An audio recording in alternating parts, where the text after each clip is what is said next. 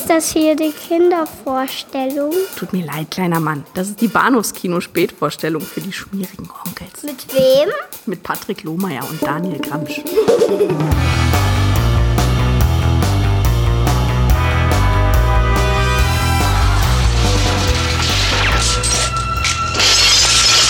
Wir bleiben hier und halten durch, bis jemand kommt. Okay? Wir sind mitten in der Stadt. In einem Polizeirevier. Was Sie bisher für sicher hielten, gibt es nicht mehr. Um Gottes Willen, bitte nicht. Bitte, ich gebe euch alles, was ich an Geld habe. Tut mir nichts. Was Sie bisher für sicher hielten, gibt es nicht mehr. Hallo und herzlich willkommen zu Episode 414 des Bahnhofskino Podcast. Mein Name ist Patrick und bei mir ist der Daniel. Hallo. Halli, hallo. Ich erwarte mal einiges. Und manchmal kommt da was und manchmal kommt eben nichts. Ja, Also- nee, äh, nee, ich kann nicht so schön klicken wie, wie ein Schrimps, also von daher, Ja. Das sagt man übrigens nicht. ich weiß es. Rassistisch ist das.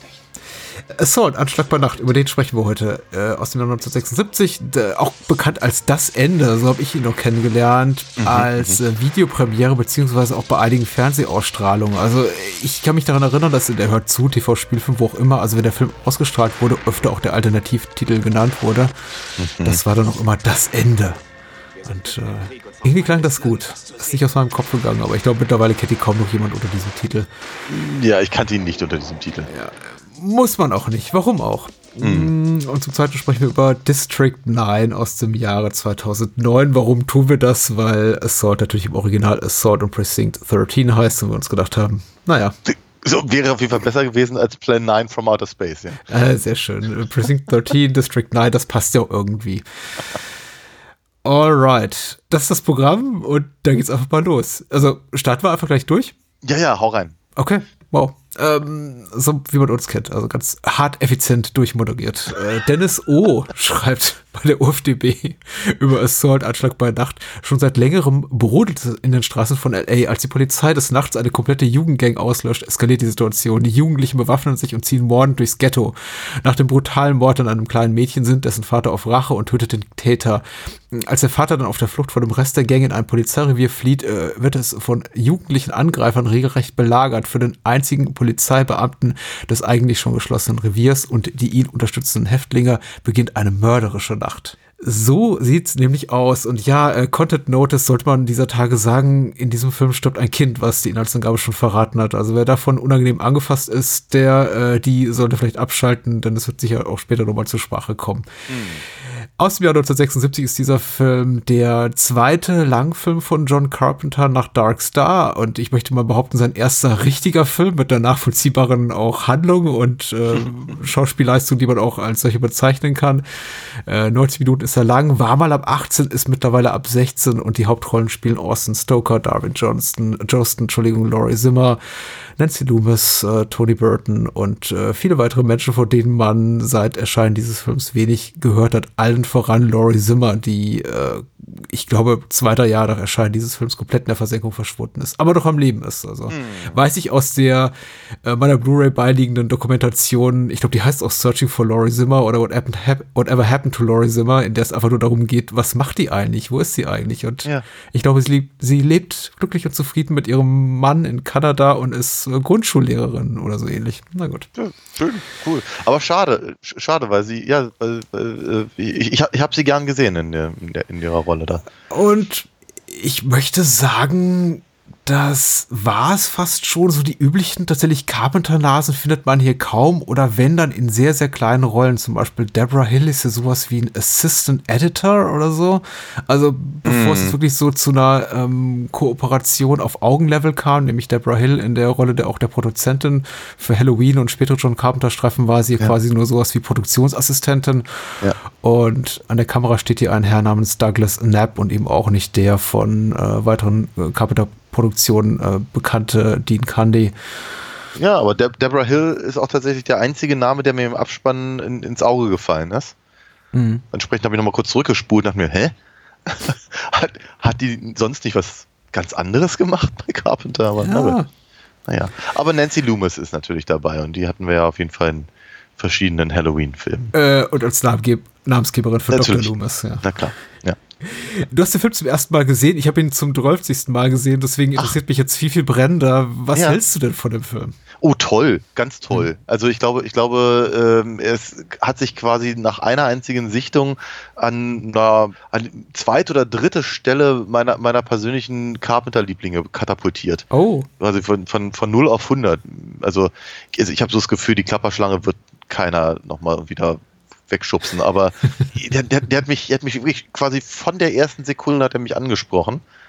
Und die erste Sekunde ist äh, ja vor allem der Score. Also John Carpenters ähm, Sinti-Musik, die er da drüber gelegt hat, fand ich ja rattendoll.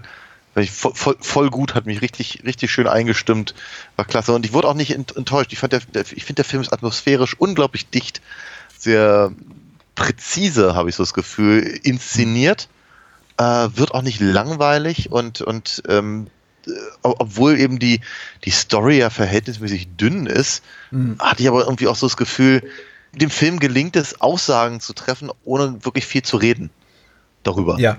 Also es Ja. ich finde es schon, schon äh, ja, eine echte, eine echt, eine echt erstaunliche Leistung. Fand den, also wir, war, war, war right up my alley quasi.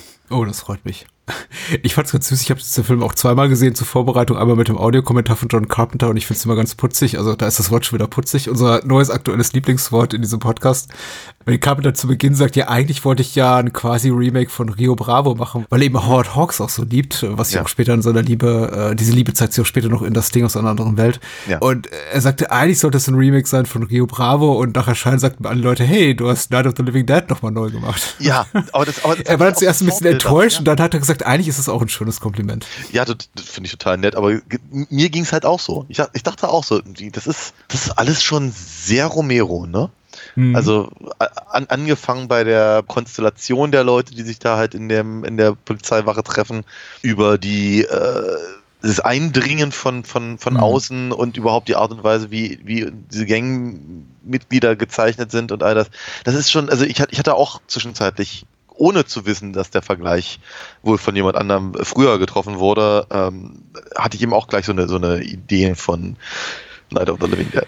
Äh, unglaublich effizient erzählt der Film, finde ich tatsächlich, äh, einfach in der Art und Weise, wie er seine Figuren und die Schauplätze etabliert, mit äh, kleinen Texttafeln, wir wissen immer ganz genau, wo wir sind, eben in diesem Los Angeles, äh, Vorort von Los Angeles. Äh, wir haben hier die Erschließung von den Räubern, dann die Einführung des guten Cops, denke ich mal, äh, der Gefangenen. Äh, es gibt eben auch korrupte Gesetzeshüter Hüter oder solche, die wir zuerst als solche wahrnehmen und äh, tatsächlich einfach auch, auch die Art und Weise, wie das Personal etabliert wird, hat mich fast schon an sowas wie einen Robert Altman-Film erinnert, so im Sinne, dass die alle irgendwie aneinander vorbeifahren oder sich irgendwie so fast begegnen und dadurch eben äh, auch die Art und Weise, also die Schnittfolge sehr, sehr organisch wirkt. Es ist wirklich so ähm, expositorisch bemüht im Sinne von, hier ist Figur A, hier ist Figur B, hier ist Figur C, sondern dadurch, dass sie sich eben alle so in derselben äh, Hut auch bewegen, Ja. das alles wie, wie, wie gewachsen und äh, ja, sehr, fühlt sich einfach sehr, sehr richtig an. Ich kann es nicht besser umschreiben. Finde ich aber sehr, sehr genau beobachtet. Hatte ich eben auch so das Gefühl, dass es irgendwie, also auf Ortmann wäre ich nicht gekommen, aber jetzt, wo du es sagst, macht es irgendwie Klick mir. Ja, natürlich. Total. Das ist, das ist, ja, das ist irgendwie Shortcuts, ja. Ist, ähm, und wie alleine eben der, der, äh, diese, diese ein, eigentlich unzusammenhängenden Dinge, aber eben Mhm. zusammenhängend gemacht werden. Und, ich meine, ganz ehrlich, der Film heißt Assault Precinct 13. Dass die sich alle irgendwann da in, dem, in, diesem, in diesem Gebäude treffen werden, war mir eigentlich ehrlicherweise klar, bevor ich den Film angemacht habe. Aber Mhm. wie sie da hinkommen, ist, es fühlt sich sehr organisch an irgendwie. Mit, mit, mit vielleicht der einzigen kleinen Ausnahme, dass der, der, der Vater, der dann da reingestolpert kommt Mhm. mhm. und dann halt den Rest des Films eigentlich nichts mehr macht. Das, Das ist richtig. ist, ist halt quasi der Auslöser für die ganze, für die ganze Misere, in der sie sich halt befinden. Und das ist, ich, ich möchte es nicht konstruiert nennen. So weit würde ich nicht gehen, aber die, die, die anderen Sachen fühlen sich halt natürlicher an, eben wie, wie, wie die, die, ganze, die ganze Geschichte rund um äh, Starker und, und, und, und Napoleon und Wells und wie sie alle heißen Mhm, und so. Das ist, ist, ist klarer. Ich finde aber auch zum Beispiel echt erstaunlich, wie sich der Film in kurzer Zeit unnötigen Figuren entledigt. Es, hat, hatte, es, hatte, mich, es hatte mich sehr schockiert geradezu. Ja. Ja, weil ich irgendwie dachte so bei mir, naja, okay, also hm, wir, wir, wir, wir rechnen durch, wir haben hier irgendwie drei Wachen, wir haben drei, äh, drei äh, drei Verbrecher, wir haben den Fahrer, wir haben den, äh, was ist es, FBI oder was er ist, und äh, dann eben die, die drei, drei bis vier Leute von der Polizei selbst. Mhm. Na gut, wenn, wenn wir in der Geschwindigkeit fortführen äh, fort, äh, hier, dann heißt das ein Toter pro fünf Minuten oder sowas. Mhm. mhm. Nee, macht er nicht, der Film. es ist wirklich im Prinzip der, erst, der erste ernstzunehmende Angriff und die sind eigentlich alle weg. Das ist richtig, ja.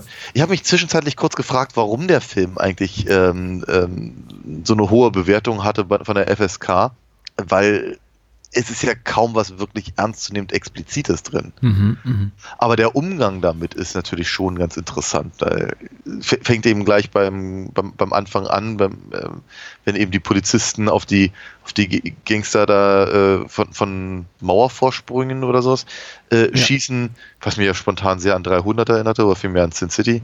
Es erfüllt den Tatbestand der Heimtücke, wird bei dem Juristen Deutsch sagen. Und das macht es eben auch so perfide. Das, das macht es eben auch so viel. Also es hat, er hat so wirklich hundsgemeine Tonalität, der Film einfach. Ja, ja, aber ich meine, es ist halt immer, aber auch, es, es, es sieht halt, ich weiß, es sieht nicht echt aus, nicht in dem Sinne, aber es mhm. ist, äh, es hat so was Endgültiges. Es hat was wenig Filmisches, habe ich so das Gefühl. Ne? Die, mhm. sind halt, sind halt Kanonenfutter und die eben die, die, die, äh, die ganzen Leute, die halt dann in diesem Sträflingsbus äh, sind, die werden ihm auch keine Ahnung, rücklinks erschossen und fallen halt eben auch alle auf den gleichen Platz. Ne? Und das sieht halt einfach auch nicht schön aus. Das ist nicht, das ist eben nicht, äh, nicht ästhetisch, sondern die sacken dann zusammen, dann liegen sie da in ihrer Blutlache und das ist schon, ups. Aber das packt einen doch letztendlich viel mehr tatsächlich. Also ja, ich finde tatsächlich der. Das ist das, hm? da, darauf wollte ich hinaus, genau, danke. Nichts zu danken, wofür auch. Aber ich wollte das sagen, also ich habe den Film als erstes ähm, zum allerersten Mal in jugendlichem Alter gesehen und ich kann mich noch sehr gut daran erinnern, dass mich die Szene am meisten gepackt hat, der eben der eine etwas ältere Cop das Polizeirevier verlässt und dann eben mittels eines äh, Gewehrs mit einem Schalldämpfer erschossen wird und eben die hier die die die Mitarbeiterin nicht sofort mitkriegt und sagt hier ach guck mal oh. der ist gestolpert und hingefallen und sie eben mhm. erstmal nicht gewahr ist der Tatsache, dass er eben ihr, ihr Kollege oder ihr Vorgesetzter, wie auch immer, da gerade mit mehreren Schüssen einfach hingerichtet wurde. Ja. Und das hat mich schon sehr, sehr getroffen. Einfach dieser, dieser Bruch auch in, mhm. der, in der Wahrnehmung der anderen Figuren dieses Attentats und dem, was da wirklich passiert ist. Und da gibt's eben mehrere Momente tatsächlich, die mich extrem angepackt haben in jungem Alter, die haben teilweise auch ein bisschen ihre Wirkungskraft verloren. Also gerade das, äh, der, der Mord an einem kleinen Mädchen wirkt für mich heute ein bisschen, naja, sehr nach äh, Paintball an die Brust gefeuert und also ist jetzt nicht so wahnsinnig überzeugend getrickst, aber der Mord an einem Eismann davor, wo sie ihm habt die, die, den Lauf der, der Knarre da in den Mund stecken und also das hat eben auch schon sehr, sehr sadistische Züge. Und mm. äh, die Gewalt, die trifft mich immer noch sehr, auch wenn sie, wie du richtig sagst, absolut äh, nicht explizit ist im Sinne von, dass hier Blut rechts und links blättert. Total, aber ich muss auch sagen, dass, dass äh, das Mädchen, ich glaube, das Schockierende an der Szene ist tatsächlich mehr ihr Gesichtsausdruck. Ja, also Paintball ich fand, ist auch eine, eine hübsche Metapher, aber ähm, ja, es ist. Äh, Na, der Trick, der dafür angewendet wurde, ist offenbar. Natürlich, ja klar, ja klar. Aber sie, sie, sie, sie sieht eben so, so ernsthaft erschrocken aus und dann mhm. kippt sie einfach nach hinten weg und das ist schon, das ist, ich, ich empfand das schon als heftig, ja. aber muss auch gleichzeitig sagen, nicht, nicht so heftig wie andere Filme, die wir eigentlich gucken wollten und dann doch nicht besprochen haben. ja, ja, mir fällt da einiges ein. Hm? Mhm. Hm? Also ich finde tatsächlich, Assault ist so ein Film, der auf dem Papier unglaublich wenig hergibt, weil es eben eine wirklich aufs Notwendigste reduzierte Handlung äh, beinhaltet, also darauf basiert.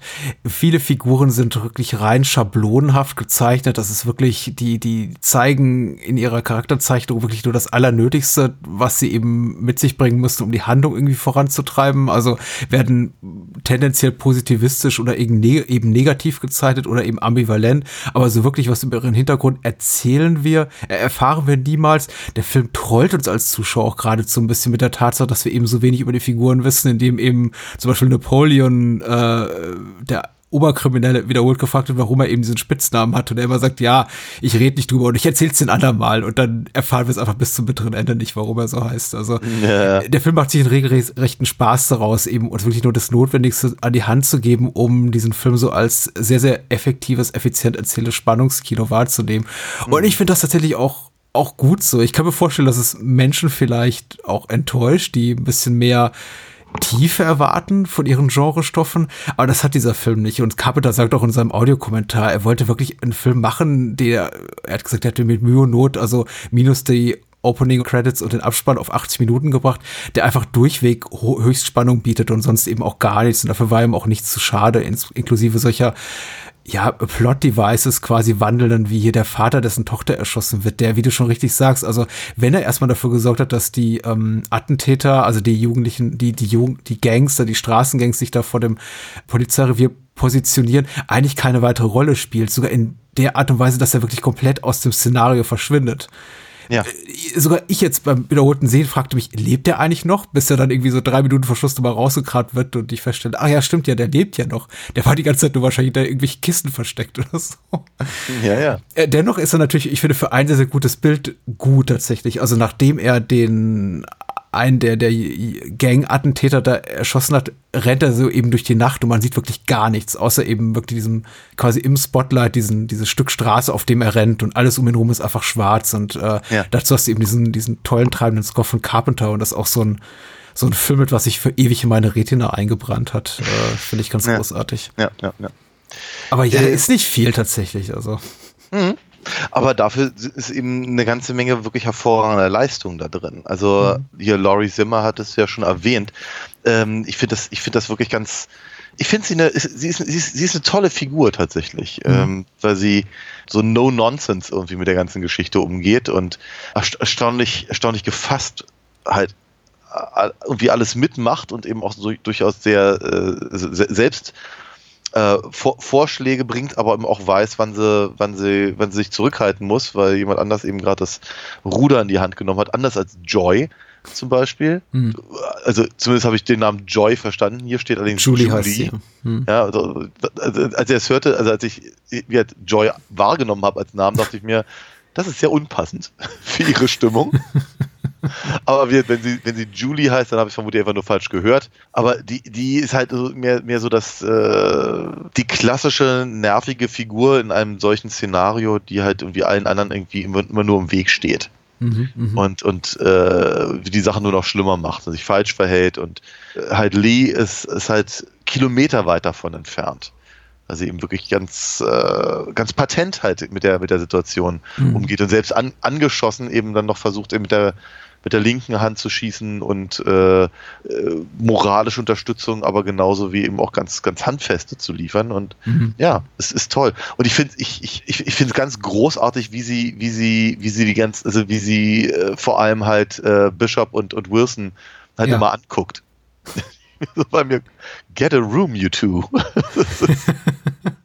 Aber bei beiden. Das ist großartig. Es ist wirklich schade, so ähm, rückblickend, dass man von den meisten der hier vor der Kamera Beteiligten wirklich wenig noch gehört hat, weil sind alle ganz großartig in ihren Rollen. Ich finde es auch unglaublich toll, hier äh, Austin Stoker zu sehen, den ich sonst ja. wirklich aus, aus kaum anderen Produktionen kenne. Ich glaube, unter anderem eben auch ein Grund, dass eben Carpenter hier seine männliche Hauptrolle mit einer Person of Color besetzt, wahrscheinlich auch der, dass viele Leute sagten, ach hier, Night of the Living Dead mhm. Reloaded. Auch ganz spannend, sich äh, dafür zu entscheiden. Aber es gibt im Film eben auch eine unglaubliche Authentizität. Also überhaupt die ganzen Figuren, obwohl sie schon so im na, ich möchte nicht sagen, Hollywood-Normschön sind, aber es sind jetzt keine unattraktiven Entsche äh, Erscheinungen. Gleichzeitig nee. wirken sie aber auch sehr authentisch in dem, was sie tun. Also ich nehme ihnen allen die Rollen ab, die sie da besetzen. Auch weil sie eben so unprätentiös inszeniert sind. Also der Oberbösewicht hat anscheinend einiges auf dem Kerbholz, inklusive einiger Morde, aber er ist halt wirklich auch ein relativ ja, pragmatischer Typ, der eben auch ganz genau weiß, wann er zurückstecken muss und wann er irgendwie klein beigeben muss, um sich einen strategischen ja. Vorteil zu erarbeiten. Genauso wie eben hier unser ähm, Lieutenant eben auch keiner ist, kein, keine typische Heldenfigur, die muskelbepackt hier in die Stadt, äh, Polizeistation kommt und sagt, hier Leute, was los, wo kann ich hier für, für, für Gesetz und Ordnung aufräumen. Also der will einfach nur, ich möchte nicht sagen seine Ruhe, aber er möchte einfach einen geregelten Arbeitstag haben und wahrscheinlich abends wirklich zum Abendessen wieder bei heim bei zu Hause bei Frauen und Kindern sein. Ja. Und das macht es eben wirklich auch, auch spannend. Also ich sag, wahrscheinlich ist das so, weil wir tatsächlich das ja nie über die Figuren erfahren. Aber ähm, die Schauspieler und Schauspielerinnen bringen es eben mit in ihre Rollen rein und geben sehr viel Raum zur, zur, zur Deutung. Mhm. Auch das eine wirkliche Qualität des Films, bis dann eben die nächste Spannungsszene um die Ecke kommt und dann solche Überlegungen ähm, obsolet werden lässt, weil davon hat der Film ja eben auch einiges. Also diese erste, ähm, diese erste Schießerei, wo quasi die ganze Polizeistation da äh, zerlegt wird und auch die meisten der handelnden äh, Protagonisten vor der Kamera sterben, die komplett ohne ohne Score abläuft und ohne Dialoge, sondern einfach nur alles zerlegt wird, das ist schon, also das stimmt mir bis heute die Kehle zu tatsächlich. Sehr, sehr beeindruckend. Aber ich glaube, ich glaube, das, was du davor gesagt hattest, also ist zwar absolut richtig, also wir sagen, mhm. ähm, wir erfahren eben nichts und, und, und, dann haben wir eigentlich gleich das nächste äh, Set-Piece. Aber weil eben die Schauspieler und Schauspielerinnen so viel halt in ihre Figuren halt äh, reinlegen, äh, habe ich als Zuschauer gleich einen ganz anderen Zugang zu dieser, diesen Action-Pieces.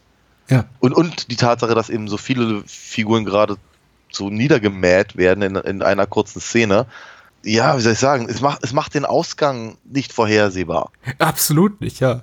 Äh, Wells ähm. ja zum Beispiel eine der Überlebenden nach diesem ersten Shootout. Äh, der andere Baddie, der dann am Ende durch die Kanalisation entkommt und eben Hilfe rufen, holen soll, der wird sofort erschossen, nachdem er da aus dem Gully äh, steigt. Ja. Womit ich glaube, die wenigsten rechnen, weil man ja schon denkt, na, wie weit wird er wohl kommen? Aber dass er eben wirklich so komplett ähm, unprätentiös abtritt im Sinne von, hey, cool, Frischluft, boom, tot. Das ist, ich glaube, damit rechnet man nicht, wenn man den Film zum ersten Mal sieht. Ja, ganz so ist es ja nicht. Er darf, er darf ja schon, er darf ja schon im Auto fahren, äh, bis er die Te Telefonzelle sieht, aus der eben der, der, der Vater versucht hat, auch schon anzurufen äh, und als er noch überlegt, ob er aussteigen will oder nicht, sehen wir, dass halt hint, hinter ihm okay. im, im, im, Wagen ja noch ein, einer von den, von den äh, Gangmitgliedern sitzt. Und dann ja wird er erschossen. Du hast ja recht, ganz so schnell geht's nicht. Da war wahrscheinlich der Wunsch der Vater des Gedanken oder meiner, ja. Also es kommt immer sehr, sehr rapide vor und ich glaube, dass äh, die ja. Wahrnehmung der anderen Figur hat einfach auf mich abgefärbt, die ja die ganze Zeit auch noch denken, ah, vielleicht ist er davongekommen, vielleicht holt er jetzt gerade Hilfe und wir als Zuschauer haben eben diesen Wissensvorsprung und äh, ja. sind uns der Tatsache gewahr, dass er schon längst tot ist und die da einfach ja, auf, ja, das, das auf, jeden, auf, auf, jeden auf, auf Godot warten da drin. Nee, das, das sicherlich und auf jeden Fall. Aber auch da spielt der Film halt natürlich wieder mit meinen persönlichen Erwartungen zumindest, nämlich weil ich, ich ich, ich nehme natürlich schon an, dass Wells nicht Hilfe holen kann. Mhm. Das schon, aber er, er lässt halt noch offen, äh, ob, ob er eben Hilfe holen will oder nicht. Mhm. Quasi so eine moralisch-ethische Komponente kommt da auf einmal mit rein. Dann ist natürlich auch die Frage, wird er irgendwie, keine Ahnung, von Macheten schwingenden Gangstern da irgendwie auf dem Weg zur, Tank äh, zur Telefonzelle niedergestreckt oder nicht oder was passiert, aber dass der eben, dass da einer aus dem, aus dem, aus dem, aus dem Rücksitz, auf dem Rücksitz mhm. lauert und da offenkundig auch schon ein paar Minuten saß, damit habe ich eben nicht gerechnet. Das hat mich auch durchaus ein bisschen, bisschen äh, erschreckt. Also bin jetzt nicht hochgehopst irgendwie, aber dachte so, ups, das kommt jetzt unerwartet. Genau, und dann äh, natürlich dann gleich das nächste, was du aber gerade auch schon gesagt hast, dass eben die, die restlichen in der Polizeiwache verbliebenen ja zu, zumindest noch hoffen, Mhm. Aber äh, dann ist eigentlich schon relativ bald klar, dass eben das, das klirrende Glas nicht einfach nur irgendwas war, wie, wie, wie Bishop mutmaßt, sondern eben offenkundig das Ende von Words ihm signalisiert hat, ja. Mhm. Und dann, dann kriegt es dann kriegt's ja auch so ein kleines bisschen so, so, so diesen, diesen Moment von ähm, Aliens mit äh, den Marines im, im, im mhm. Luftschacht. Da, da musste ich ihm auch so ein kleines bisschen dran denken, weil ich habe ihm auch mhm. kurz, kurzzeitig gedacht, ja, okay, jetzt haben sie diesen, diesen brillanten Plan, sich irgendwie in der hinterletzten Ecke zu verstecken, wo es, sagen wir, vielleicht sowas ähnliches wie ein äh, Ausweg geben könnte, wenn nicht Wells vorher durchgegangen wäre. Und dann eben versuchen sie mit diesem, mit diesem Schild quasi den, den, den Hauptgang zu blockieren, so und mhm. dann eben noch diese, diese Hoffnung auf eine große Explosion. Und da habe ich, da habe ich ihm ehrlich ernsthaftweise gedacht, okay, irgendeiner wird sich jetzt opfern dafür, dass, dass unser, unser Held, wer auch immer von den beiden Hauptdarstellern das sein dürfte, oder eben drei Hauptdarstellerinnen, dann eben tatsächlich die Explosion äh, auslösen kann. Da war ich mir etwas unsicher weil es mhm. eben auch, weil eben auch der Film das so dreht. Also einfach die, äh, diese Massen von zombie-esken ja. äh, Gangmitgliedern, die da an, anstürmen und irgendwann haben sie keine Munition mehr und müssen über, über dieses Schild rüberkloppen und dann sieht äh, Bishop nix, weil's, weil's, äh, weil die Molotow-Cocktails das alles ähm, in Nebel äh, getaucht haben. Also wie gesagt, ich, ich, äh, ich, ich, ich wäre auch nicht erstaunt gewesen, wenn er eben tatsächlich äh, das hätte explodieren lassen können, aber sie wären alle draufgegangen. Weil der Film eben in der Hinsicht eben dramaturgisch unglaublich geschickt ist, indem er eben uns gleich zu Beginn den Boden oder den Teppich unter den Füßen wegzieht, indem er eben die beiden einzigen wirklich komplett unschuldigen, will heißen unbewaffneten äh, Figuren der Handlung, die wir bis dato gesehen haben, nämlich den äh, Eiscremeverkäufer und das kleine Mädchen als erstes umbringt. Und ich glaube, in dem Moment äh, sagt man dann eben als Zuschauerin und Zuschauer, okay, um, all bets are off. Jetzt kann eigentlich wirklich alles passieren. Also wenn der Film sowas macht, dann bringt er auch Leute um, die wir mögen. Und das zieht er auch wirklich durch. In den von dir beschriebenen Szene, denen wirklich auch Figuren dran glauben müssen, von denen wir denken, ach hier, guck mal, der etwas, ja, resolutere Kopf mittleren Alters, der hat die Lage im Griff. Das ist so der, der John Wayne-Typ des Films, der wird das Ganze schon richten. Und dann tritt er eben vor die Tür und batsch ist er tot.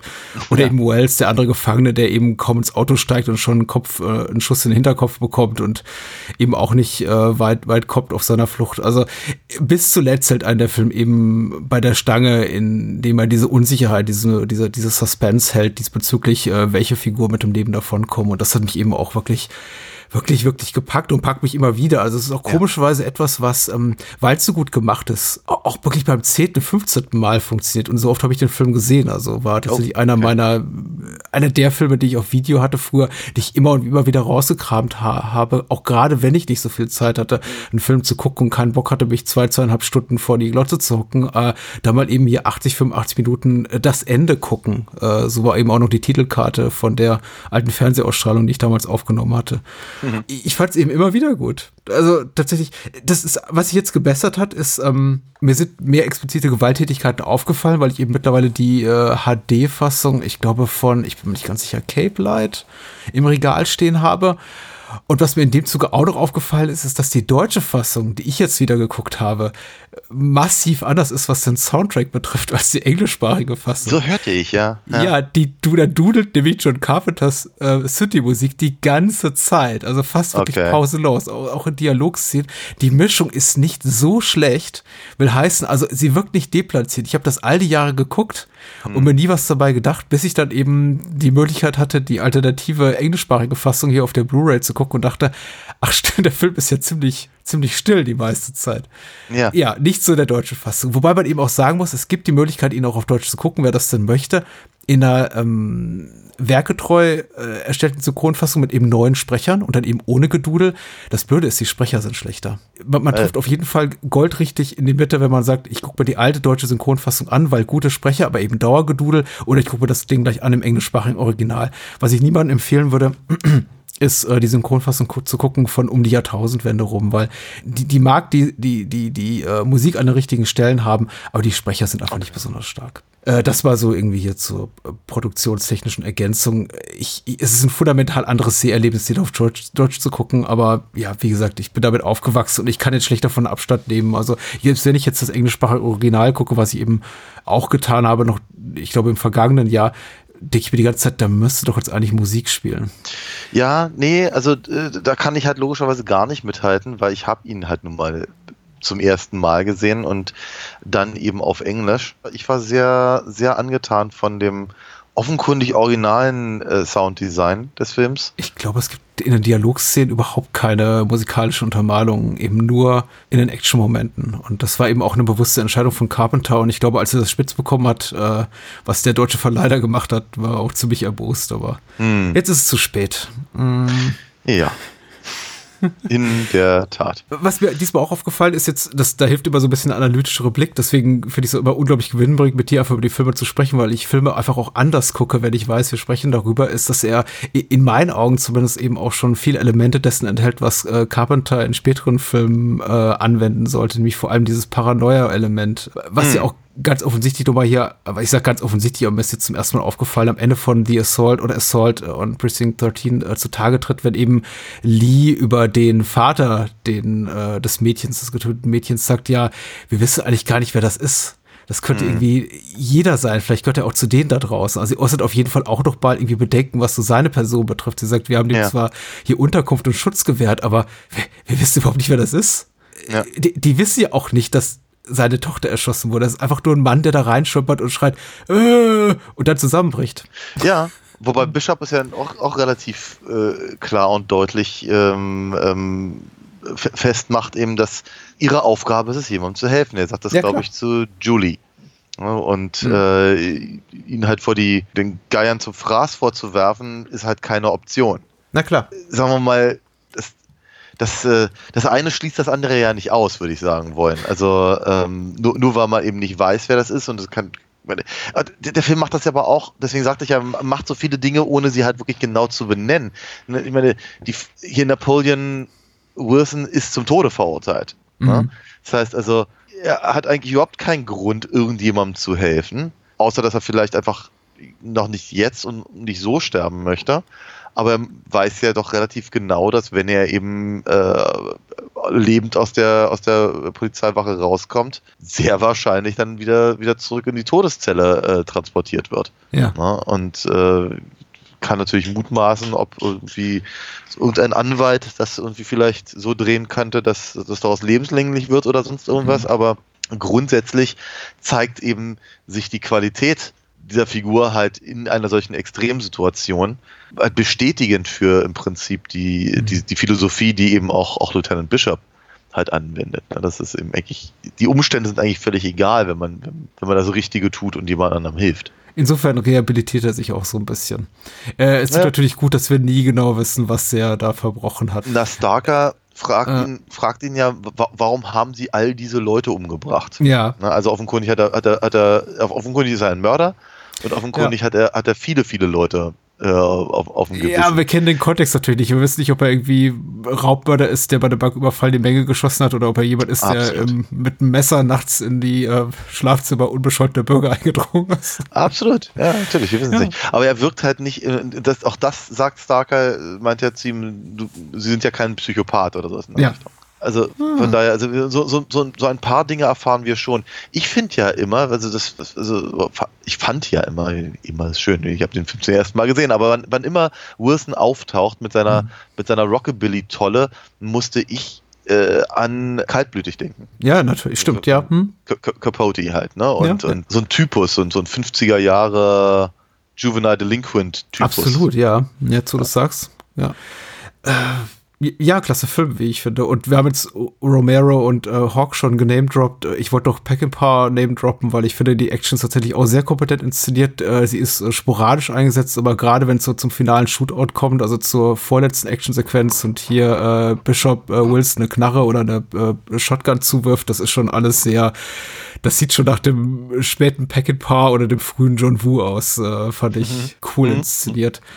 Ansonsten, ja, also ich meine, überhaupt, der Film hat bei mir einen Stein im Brett und einen Riesenplatz zu meinem Herzen, einfach auch aufgrund der Produktionsumstände. Und wenn man bedenkt, dass es wirklich Carpenters gerade zweite große Produktion war und überhaupt zweiter, zweiter Langfilm, keine große Produktion, für ein kleines Budget von 100.000 Dollar mit äh, teilweise Laiendarstellern gedreht, ähm, ohne Steadicam muss man sagen, weil Steadicam damals noch nicht erfunden war oder zumindest nicht hier für so kleine äh, Produktionen verfügbar war er zum ersten Mal hier mit äh, Panavision, mit dem Panavision-Format gearbeitet hat, was eben auch einfach eine, eine technische Herausforderung ist. Da muss man einfach sagen, verdammt doch mal sieht der Film gut aus. Also für all die widrigen Ja. Umstände, unter denen er entstanden ist. Also Ja. äh, ganz groß. Ich mag den wirklich sehr und also für mich ist er tatsächlich auch so Top 3 Material neben das Ding und äh, The Fog. Für äh, letzteren habe ich einfach einen besonderen Softspot und ich weiß, dass er objektiv betrachtet nicht hier einer von Carpenters stärksten ist, aber da gehört wahrscheinlich die Klapperschlange hin, aber na gut. Also, ja, also das Ding würde ich ger gerne irgendwann nochmal mit dir besprechen, weil ich glaube, dem Film bin ich auch damals nicht gerecht geworden. Der ist objektiv natürlich wahnsinnig gut, ja, aber wird unsere Besprechung war, meine, mein Teil bei unserer Besprechung war, glaube ich, Ach, besonders. Quatsch. Der war exquisit. Ich mag, ich mag Carpenter einfach grundsätzlich sehr, sehr gerne. Naja, vielleicht nicht die ganz späten, aber, aber seine, seine nicht so geliebten, sagen wir mal so, finde ich ja immer noch sehr, sehr amüsant, sehr guckbar und, und, und machen, machen mir Spaß und all das. Und dass ich den, dass der halt irgendwie so komplett an mir vorbeigegangen ist, weiß ich nicht, schiebe ich, glaube ich, einfach auf sein Alter oder ich, hatte- ich, hatte den halt einfach echt nie auf dem Schirm, bis du mir irgendwann mal die, äh, die DVD rübergereicht hast. Und ähm, es ist äh, geradezu blasphemisch gewesen von mir, würde ich mal äh, sagen, weil der ist wirklich großartig. Ich mag ihn spontan sehr gerne. Ich mag auch noch was sehr gerne. Und zwar Erzähl online mal. sein. Und wenn ich online bin, dann gehe ich als erstes auf vaninafox.de. Lü Lügen ohne rot zu werden. Jeden einzelnen Morgen. Du siehst ja nicht, wie ich aussehe hier.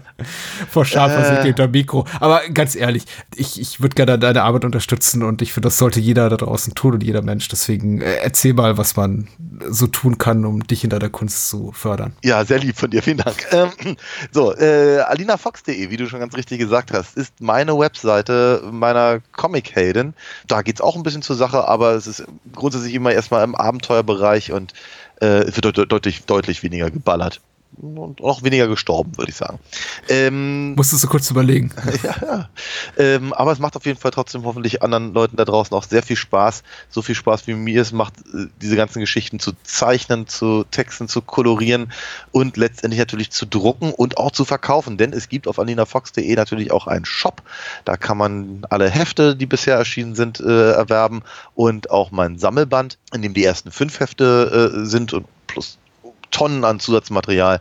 Ja, es, es, bringt, es bringt immer wahnsinnig viel, also mir vor allem sehr viel Freude, wenn jemand das bestellt. Und es bringt natürlich auch dahingehend, was ich kann dann halt weitermachen. Ne? Das ist ganz wichtig. Wenn ich, äh, ne, wenn die Sachen auch einen gewissen Absatz finden, dann kann ich auch weitere Dinge produzieren und mich eben auch noch andere Dinge kümmern, wie zum Beispiel diesen Podcast.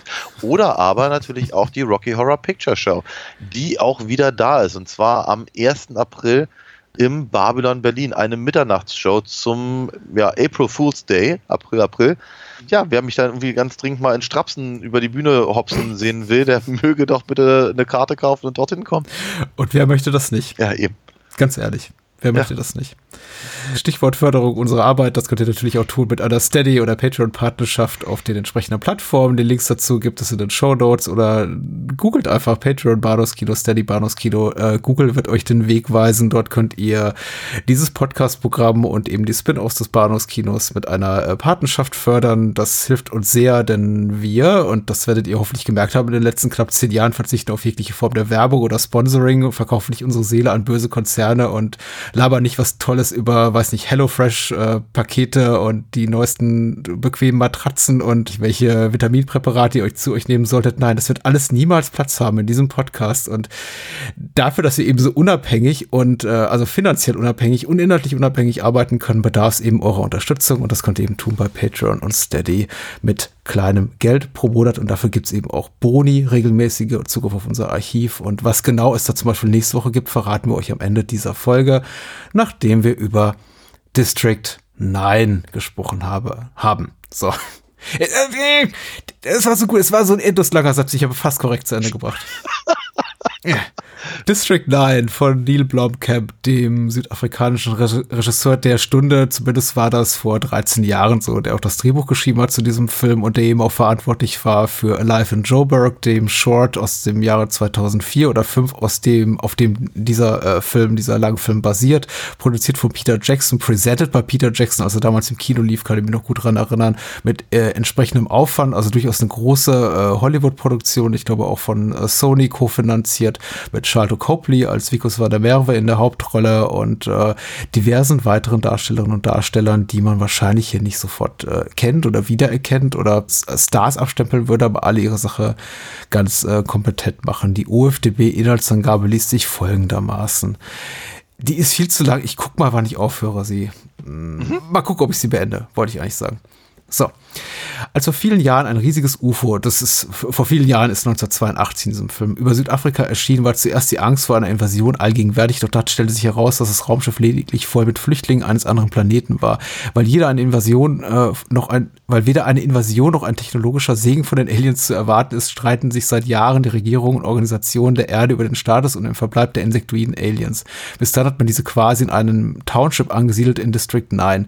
Bewacht wird das Lager von dem privaten Konzern MNU. Dieser arbeitet jedoch neben dem eigentlichen Auftrag auch daran, Mittel und Wege zu finden, die Waffentechnologie der sogenannten Shrimps für sich nutzbar zu machen, was aber offenbar nur mit Hilfe der Alien-DNA funktioniert. So, jetzt soll MNU-Mitarbeiter Vicus van der Merwe äh, äh, die Aliens evakuieren in dieses neue Auffanglager, infiziert sich dabei mit einem Virus und äh, MNU-Mitarbeiter machen Jagd auf ihn, wollen ihn töten und so weiter und so fort. Er solidarisiert sich mit einigen Aliens, die er trifft und so weiter und so fort. Ich muss es jetzt ein bisschen abkürzen, ein, ich möchte sagen, Mix äh, stilistisch aus klassisch, klassizistisch inszeniertem Actioner und äh, Found-Footage-Film. Zumindest beginnt er so und lässt er diese Ästhetik auch irgendwann hinter sich. Tonal, genre-technisch irgendwo zwischen ja, Science-Fiction, Action, Satire. Was, was würdest du sagen? Hast du den Film zum ersten Mal gesehen? Nee, ich hatte ihn, ich hatte ihn schon mal gesehen, mhm. aber ich muss ganz ehrlich gestehen, ich hatte erstaunlich wenig Erinnerungen daran. Mhm, mh. Ich weiß nicht genau warum, weil ich, ich erinnerte mich, ich erinnerte mich, dass ich ihn gut fand. Und es gab einige Szenen, an die ich mich äh, erinnerte, aber ich, ich, glaube, gerade auf der visuellen Ebene hat er mich, glaube ich, damals mehr, mehr gepackt als auf der inhaltlichen.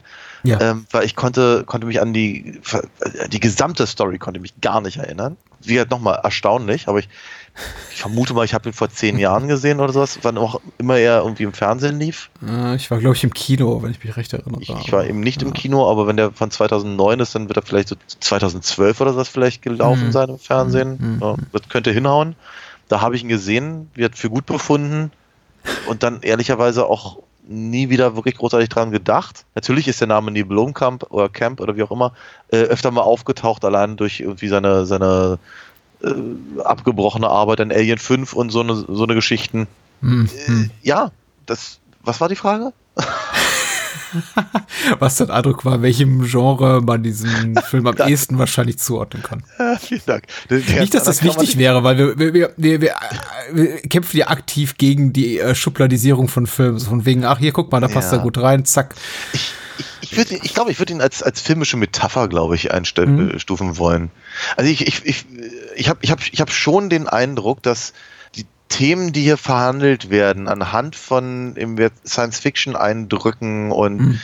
Found Footage hat es ja schon gesagt, Cloverfield, diese ganzen Sachen, die wir da hatten, äh, etwa zum selben Zeitpunkt oder um, um dieselbe Jahreszahl, äh, Designs, wie wir sie wie aus, aus Halo und sowas äh, mhm. kennen, ähm, äh, rein, was uns der Film als Story und als, als äh, Ausgangspunkt des Dramas quasi ver, äh, ver vermittelt. Hm. Ich habe so den Eindruck, es hätte vermutlich kaum woanders als in Südafrika hätte gedreht werden können. Ja. Das, das finde ich, glaube ich, das, äh, das, das Spannendste an der ganzen, an der ganzen Geschichte. Eben im Prinzip einen, einen sehr unterhaltsamen, mitreißenden und auch sehr mitfühlenden Film mit dem äh, Action-Einlagen und sonst was zu, zu bringen, der einen dann auch noch dazu anregt, halt über die, ja, den, den, einfach den, den, den Umgang mit, mit Flüchtlingen, mit als mhm. andersartig wahrgenommenen äh, Bewohnern, ja. ja. halt so, so, so zu verhandeln, dann eben auch geradezu quasi eben auf die eigene Geschichte so zu verweisen. Also das, mhm. ist, ist, ist schon, das ist schon eine echte Leistung. Also ich, ich, ich glaube, ich, glaube, ich bin ganz froh, dass der Film sich so schlecht greifen lässt und ich bin aber auch noch viel froher, dass er eben auch, dass er, dass er im Prinzip seine, seine, seine Prämisse, die er uns über die erste Hälfte etwa präsentiert, dann einfach auch fallen lässt, relativ unspektakulär, weil ich mhm. glaube, der Film tut gut daran, das nicht bis zum bitteren Ende zu verfolgen, dieses Found-Footage-Ding. Also, äh, wo fange ich an? Ich glaube, deine Wahrnehmung von wegen einmal gesehen und dann vergessen und überrascht sein, wie an wie darüber an wie wenig man sich dann doch erinnert, ist jetzt nicht so ungewöhnlich im Kontext der äh, Wahrnehmung dieses Films. Mir ging das auch so oder so ähnlich. Ich habe es von vielen Menschen gehört, die äh, mir gesagt haben, ach ja, den habe ich auch mal gesehen. Ich glaube, der war ganz gut. Habe aber auch von fast genauso vielen Menschen gehört. Ich habe den dann kürzlich noch mal geguckt und der ist gar nicht so gut, wie ich, in Erinnerung, wie ich ihn in Erinnerung hatte. Der Film will auch fast, ich möchte nicht sagen, der Film will, dass man ihn vergisst, aber ich glaube, man neigt eben dazu, ihn zu vergessen, weil er eben so, so wenig nachhaltig ist in dem, was er tut. Ich finde die Satire super treffend. Du hast absolut recht. So ein Film, der muss in Johannesburg spielen. Äh, der kann wahrscheinlich kein andere, keine andere Location, äh, keinen anderen Schauplatz haben als eben diesen, weil eben nur dort diese beißende gesellschaftspolitische Satire auch so, so funktioniert in einem Land oder in einem Teil dieser Welt mit dieser Historie, politisch, äh, völkerrechtlich, menschenrechtlich.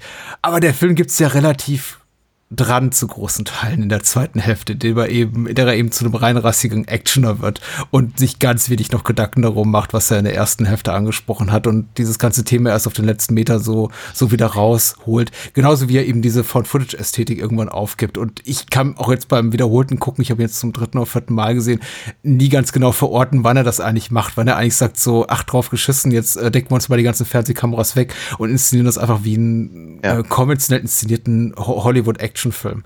Ich finde, es, es schadet dem Film nicht. Ich finde, er ist über die ganze Laufzeit sehr unterhaltsam, aber jetzt so beim wiederholten Gucken merke ich eben auch, dass mir tatsächlich dieser, nicht jetzt erst merke ich, ich glaube, das war auch schon beim ersten Mal der Fall, dass mir die erste Hälfte einfach deutlich besser gefiel als die zweite des Films. Hm.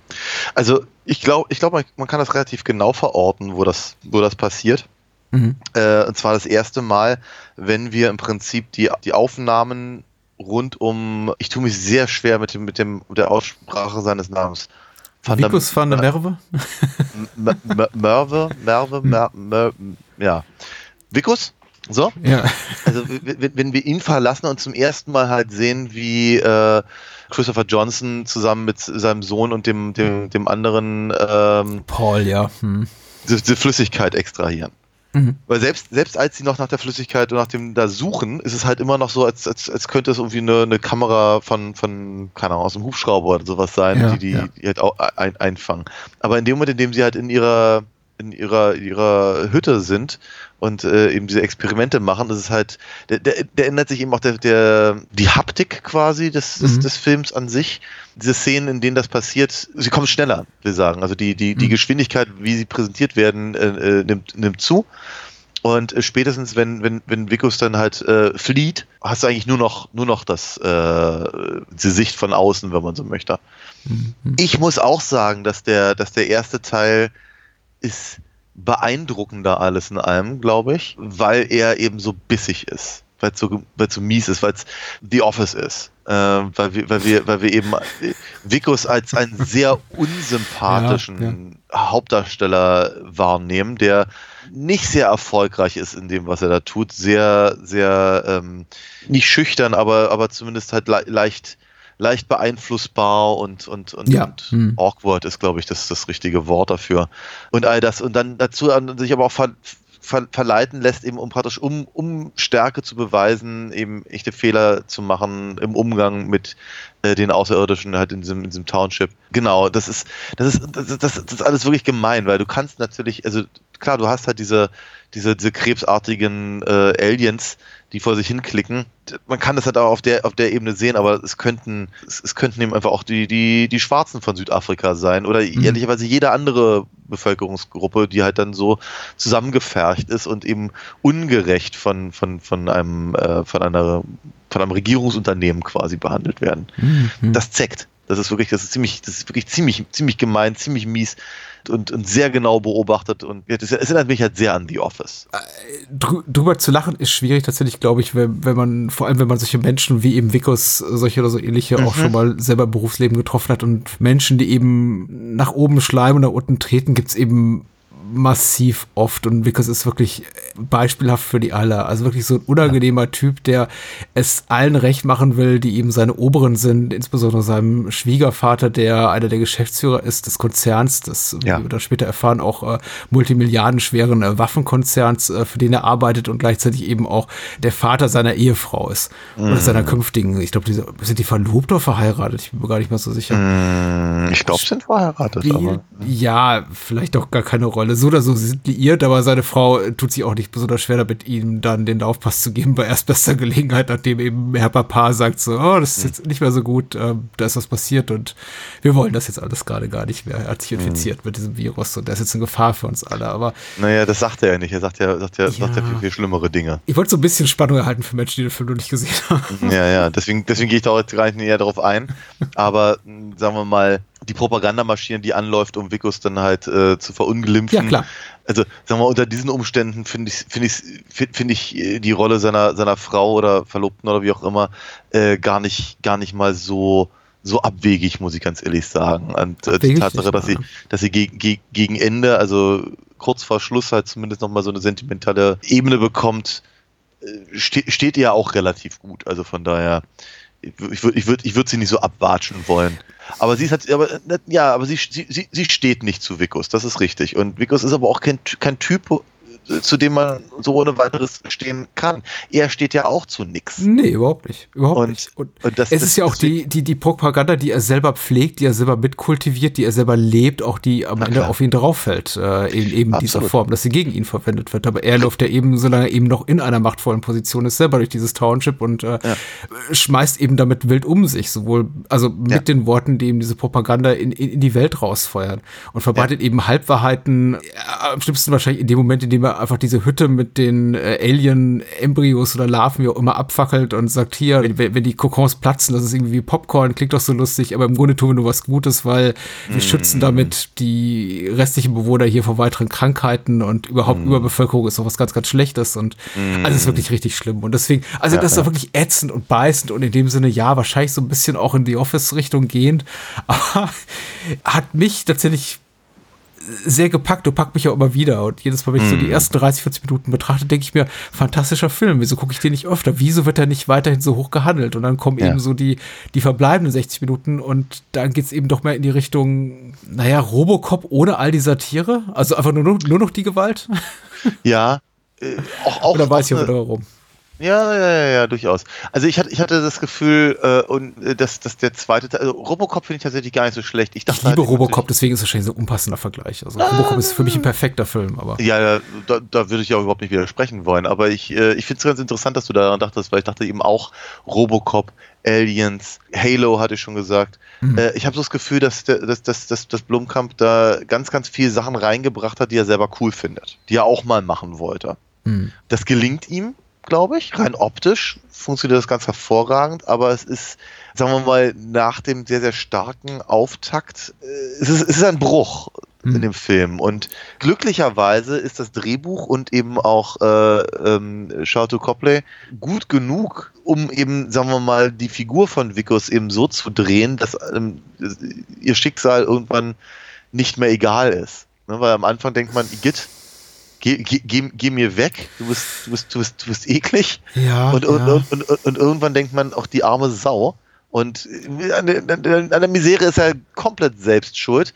Aber es gibt halt immer noch Leute, die schlimmer sind als er.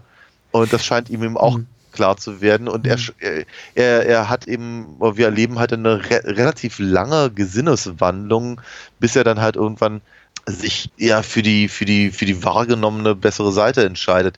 Wobei ich mir die Frage gestellt habe, ob das eben, ob das, ob das wirklich daran liegt, dass ihm so übel mitgespielt wird, ob das daran liegt, dass er die Situation der, der Aliens ähm, äh, besser erkennt, oder ob es eben daran, ob, also an dem, an dem Virus liegt, mit dem er sich äh, infiziert hat. Mhm, mhm. Na, dann wäre es nämlich auf einmal gar keine richtige, richtige Gesinneswandlung mehr, sondern eben eher eine genetische. Er handelt eigentlich relativ lange, also bis kurz vor Ende rein eigennützig. Ja, total, in ja. Hoffnung eben auf Heilung von dieser, wie er Ja. es wahrnimmt, eben Krankheit durch diese Infektion. Ja. Äh, schlägt er auch noch relativ spät im Film hier Christopher Johnson nieder, um dann einfach äh, selber durchzubrennen mit dem, mit dem Raumschiff. Ja, was auch immer das bringen soll, ja. Ja, genau, äh, habe ich mich dann eben auch gefragt. Und Christopher Johnson ist, hab, ich glaube, die Loyalität, die äh, Beinharte, die eben Christopher Johnson ihm gegenüber, also gegenüber Vickers an den Tag legt, die bringt er dann am Letz-, in letzter Konsequenz zum Umdenken. Ja. Vielleicht auch aus Gewissensgründen einfach, aus dem Schuldgefühl heraus. Wir erfahren es nie, denn dieser Film ist eben psychologisch dafür nicht investiert genug, um uns diese Antwort zu geben. Sie ist auch, glaube ich, letztendlich für das, was der Film sagen will oder sein will, irrelevant, nämlich eine beißende Satire, Schrägstrich Actioner mit Schwerpunkt auf Action in der zweiten Hälfte. Aber ich hätte mir da auch so ein bisschen mehr nachvollziehbare Motivation für Vickers gewünscht, dass ich sie nicht kriege, ist jetzt kein Versagen des Films, ist einfach eine, Ich- ich dramaturgische. Entscheidung. Okay. Ja, aber ich sehe es aber auch anders. Okay. Deswegen hatte ich es aber gerade so formuliert. Ich glaube schon, dass der Film sehr viel Interesse daran hat und eben auch durchaus genug Gelegenheit bekommt oder sich nimmt oder eben einfach auch Zeit nimmt, Mhm. um eben diese Gesinneswandlung ähm, uns zu legen, indem wir halt einfach so eng eben mit der Figur zu tun haben und eben ihre Mhm. Probleme, sich eben in einer, in einer Welt zurechtzufinden, äh, an der eben Vickos selber nicht unbeteiligt ist. Und ähm, deswegen stelle ich eben schon die Frage oder stelle ich die Vermutung auf, dass der Film halt unterschiedliche Ansätze da fährt. Eben einmal dass eben er wirklich erkennt, dass es alles Kacke ist und er dran schuld ist. Oder aber, dass er sagt, die tun mir alle so leid. Ja, Mhm. Und eigentlich, da hast du ja völlig recht, das kann, das ist nicht altruistisch, weil er will ja geheilt werden. Oder aber, ob das eben DNA-Veränderungen im Prinzip mit sich bringt. Und Mhm. äh, da gibt der Film eben keine, keine Lösung, aber er lässt mich, zum, also wird in meiner persönlichen Wahrnehmung, aber eben so dicht an der Figur dran, dass ähm, mir weder die Antworten auf die, auf die Fragen noch eben das Schicksal der Figur egal ist. Okay, das ist nachvollziehbar und gut argumentiert. Mir geht's einfach diesbezüglich ganz anders. Äh, Für mich überschreitet Vickers ähm, durch einige Taten zu Beginn des Films einfach moralisch-ethische Grenzen, von denen er Ja. sich nicht mehr rehabilitieren kann. Und ich bin, glaube ich, bis zum bitteren Ende nicht wirklich bei ihm. Also selbst in dem Moment, in dem er eben diese, diese, diese, diese Epiphanie, diese Erkenntnis hat, äh, von wegen, er muss jetzt das Richtige tun. Äh, Da ist der Film für mich oder seine Figur schon für mich an einem Punkt angekommen, an dem sie mir äh, komplett egal ist tatsächlich, weil ich das Gefühl okay. habe, er handelt äh, bis zum bitteren Ende aus reinem Eigennutz und spätestens dann für mich bewahrte sich dieser Eindruck noch mal, wenn er mit eben äh, Christopher Johnson in diesem Labor ankommt und eben Christopher Johnson auf die äh, Kadaver, die sezierten all seiner äh, Artgenossen? Dankeschön, äh, blickt. Und ich das Gefühl habe, Vickers hat, also das, was er da in Empathie zeigt, ist einfach nur aufgesetzt und einfach nur ein, ein, Okay, ein Zugeständnis an die, an die, an die Tragik, dieser offensichtliche Tragik für, für Christopher Johnson dieser Situation, dieser Lage, aber nicht wirklich ernst gemeint. Ja, ich sehe ich seh, ich es halt echt anders. Also ich, ich, mein, mein Ansatz fängt schon mal da an, dass ich denke, dass eine Rehabilitation der Figur grundsätzlich immer erstmal gegeben sein muss. Mhm. Was aus einer so, solchen Chance gemacht wird, ist eine, ist eine andere Frage. Ähm, aber ähm, ich, ich sehe eigentlich nichts. Also, nein, je, je, jeder ist re- rehabilitationsfähig und man sollte ihm das eben auch zugestehen. Ähm, aber die Frage, warum er bestimmte Dinge im zweiten Teil der Geschichte äh, äh, tut, ist völlig berechtigt. Ähm, aber zum Beispiel sehe ich das, die von dir gerade beschriebene Szene etwas anders. Äh, das ist nicht aufgesetzt, sondern er ist auf der einen Seite ist er peinlich berührt, ne? Mhm. weil er halt quasi als Teil der, von MNU damit verantwortlich äh, oder dafür verantwortlich ist, auch wenn er selber nicht gewusst haben kann und selber ja auch Leidtragender war. Und gleichzeitig sieht er aber eben seine Fälle wegschwimmen. Da kommen wir halt wieder zu dem, äh, ähm, zu dem nicht altruistischen, Ja. zum eigennützigen. Weil, weil er eben natürlich nicht möchte, dass eben Christopher Johnson eben äh, sein Versprechen in Wind schlägt, weil, weil, er, weil er eben äh, seine, seine, seine, seine toten Artgenossen halt sieht. Mhm. Deswegen sage ich, es ist halt, es ist, es ist, es ist tatsächlich ko relativ komplex, was da, was da passiert. Und Neil Blomkamp ist, ist, ist clever genug und Charlotte, Charlotte Copley ist gut genug, um eben das für mich zumindest so zu transportieren, als eben eine komplexe moralische Situation, in der sich die beiden da befinden. Und äh, als, als ein, ein, ein, ein weiteres Kieselsteinchen auf dem Weg zu der Entscheidung, die er dann am Ende trifft, wenn er eben sich quasi alleine in diesem Kampf, in diesem Exosuit äh, gegen, gegen die ganzen Söldner halt stellt, damit eben Christopher Johnson und sein Sohn abhauen können. Mhm. Und wiederum ist es halt so komplex, dass ich eben durchaus, dass mir halt eben einfach durch, durchaus durch den Kopf gegangen ist. Ich fragte, ist das, weil er jetzt selber immer, immer mehr Alien wird? Mir scheint seine. Lage auch alternativlos in dem Moment, deswegen. Naja, Hm. ja, ja im, im, im weiteren Sinne schon, natürlich, ja. Ja, klar. Ich finde es tatsächlich ganz spannend, dass der Film so, so unschwarz und weißig ist. Mhm. Mit Ausnahme vermutlich von einmal seinem Schwiegervater, also Mhm. Pete Smith, der halt einfach nur ein Ekelpack ist. Mhm. und, und halt äh, Kobus, dem, dem, dem Anführer der, äh, der Söldner. Was und auch das- ja. Hm. auch, aber auch das finde ich zum Beispiel ganz spannend, weil wir natürlich, wir hatten jetzt, ich glaube, wir sind uns da relativ einig, dass der zweite Teil des Films wenig politische oder auch gesellschaftliche Komponenten hat. Also nur sehr, sehr, sehr, sehr, sehr bedingt hinter all dem, all dem Wumms. Ähm, aber die Tatsache, dass er eben so äh, dieses sehr deutliche Problem von marodierenden Söldnertruppen in Südafrika Mhm. oder überhaupt in Afrika halt da thematisiert, finde ich eben aber auch durchaus, durchaus eine interessante Entscheidung. Man kann auch nochmal über die Nigerianer nachdenken, aber das ist ähm, was, also, ja, aber bitte. Ich, ich, ich, ja. Ich, glaub, ich glaube, da steht der Film sich selbst im Weg. Aber wie gesagt, aber die Tatsache, dass sie, dass sie, dass sie eben diese, dass sie eben diese Söldner reinbringen, Mhm. äh, gibt dem Ganzen eben ja auch nochmal eine, eine, eine eine andere politische Komponente, sagen wir so. Ja, klar, das ist die politische Ebene und das ist natürlich auch die ähm, figürliche oder charakterentwicklungstechnische, wie auch immer, Ebene. Also Kubus ist auf jeden Fall natürlich, macht ein gesellschaftspolitisches Statement, die Erscheinung seiner Figur und eben der seiner Mitläufer und Mitsoldaten, wie auch immer, seiner Untergebenen. Und gleichzeitig trägt sie eben auch dazu bei, die Rolle von Vicus van der Merwe, also die Charlotte Copley spielt hierzu, zu relativieren in ihrer, sagen wir mal, im betreffenden Grad ihrer, ihrer, ihrer Korrumpiertheit. Also äh, Vicus mhm. van der Merwe ist immer noch äh, weniger korrupt äh, oder moralisch, ethisch verkommen als jemand wie Kobus, der eben äh, Psychopath und Fascho durch und durch ist. Also jemand, der einfach ja. nur dafür lebt, äh, Unrecht zu tun. Lebewesen wie Paul, also den äh, Buddy von Christopher Johnson, exekutiert kaltblütig und da zuckt eben selbst Vikus zusammen.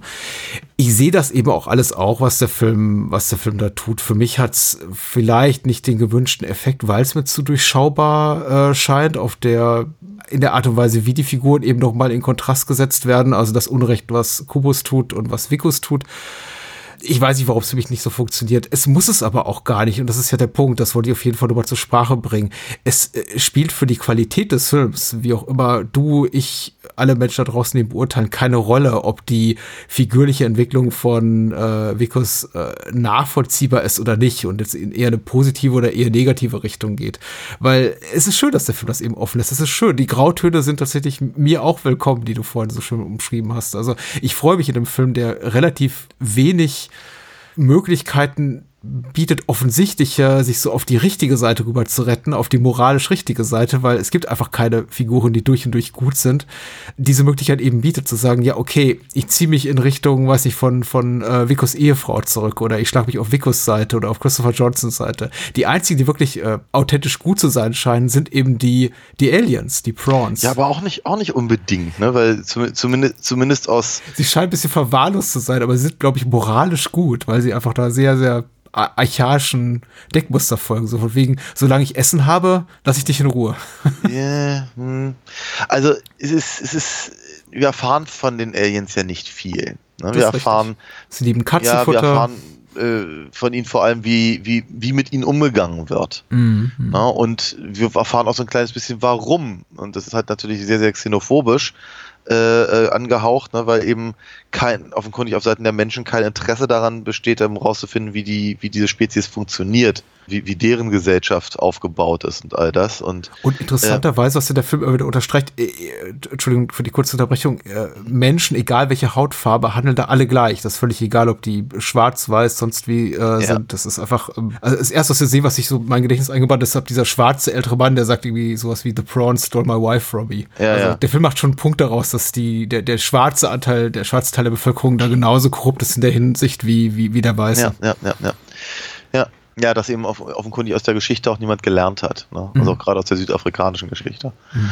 Aber ja, wir, wir, wir sehen die, die Segregation, also was ich eben hier, keine Ahnung, Bahnen nur für, nur für Menschen und sowas. Und mhm. wir, wir, wir sehen eben, wie die Prawns halt da äh, quasi eben auf dieser gigantischen Müllkippe mehr oder weniger leben müssen. Wir sehen aber eben auch, wie sie, wie sie im Ah, Gott, es ist, es ist, es ist echt komplex, ne? Weil die Viecher sind eben ja offenkundig sehr, sehr, die können halt total brutal sein und eben mal mhm. eben einen, einen auseinanderreißen, aber sie lassen sich auch gleichzeitig eben rumschubsen von, von den, von den Soldaten und es ist nicht eindeutig, habe ich so das Gefühl. Sie verkaufen ihre Waffen, von denen sie aber wissen, dass die Menschen sie gar nicht benutzen können, mhm, mh. was letztendlich ja Vicos Plan, sagen wir mal, aufgehen lässt.